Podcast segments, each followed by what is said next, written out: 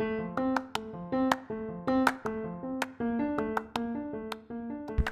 en nuestro programa de la radio en clave hemos entrevistado a Alba, la trabajadora de ITER, que ha dado una charla sobre la energía geotérmica en nuestro centro.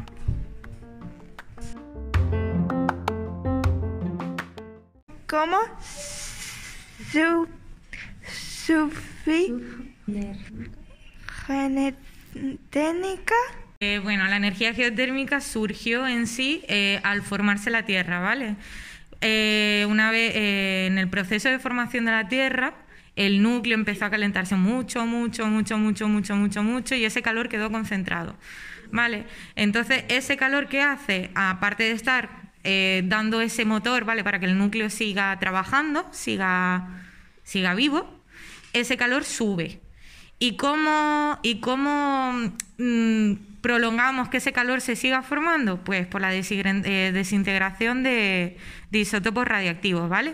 ¿Cómo sube ese calor? Pues por procesos de convección, advección, por fracturitas que hay, ¿vale? Desde el manto inferior hasta la corteza, pues ese calor va subiendo en forma de gas, de bolsas de magma, lava, ¿vale?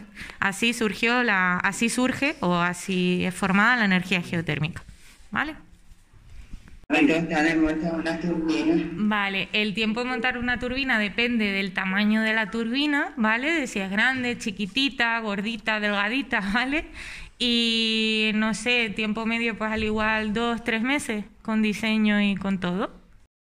Porque es más barata la energía geotérmica. ¿Por qué es más barata? Pues porque la obtenemos así como de manera ilimitada, ¿vale? Siempre va a haber energía. Como hay mucho calor y el calor se va regenerando, porque no se pierde, pues la vamos a tener sin ningún corte. El viento a veces se va, ¿verdad? Pues el calor no. Entonces, pues por eso es más baratuca. ¿Cuáles son ventajas de en- energía geotérmica?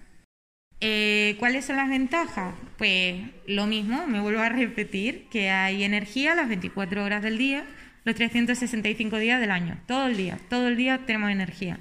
¿Cuáles son los efectos negativos? Que es muy, muy difícil de localizar, eh, que se tardas muchos años en localizar ese, ese punto donde está la energía y que es un poco cara de instalar, eh, al instalar la- las centrales. Pero luego con los años, pues eso se va amortizando. Esas son las desventajitas. ¿Dónde se, puede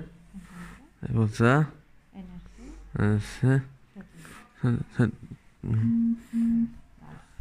Áreas sobre todo donde hay volcanes, ¿vale? Es lo más fácil de detectar, o sea, porque si tenemos un volcán hay una cámara magmática debajo y es donde obviamente pues sí tiene que haber energía geotérmica. Luego puede haber en otros sitios más aislados, pero esos son los principales. Podemos utilizarla en cualquier parte de España. Depende. En Canarias, no en todas las islas se podría encontrar. Y en España los recursos que, que podríamos encontrar serían, solo nos darían energía suficiente para agua caliente, sanitaria o calefacción, no para producir electricidad. ¿Cómo se puede utilizar en Canarias? Canarias podemos utilizarla pues intentando localizarlo, hacemos un agujerito en la tierra, ¿vale? Según sepamos dónde está, porque hay que mirar bien.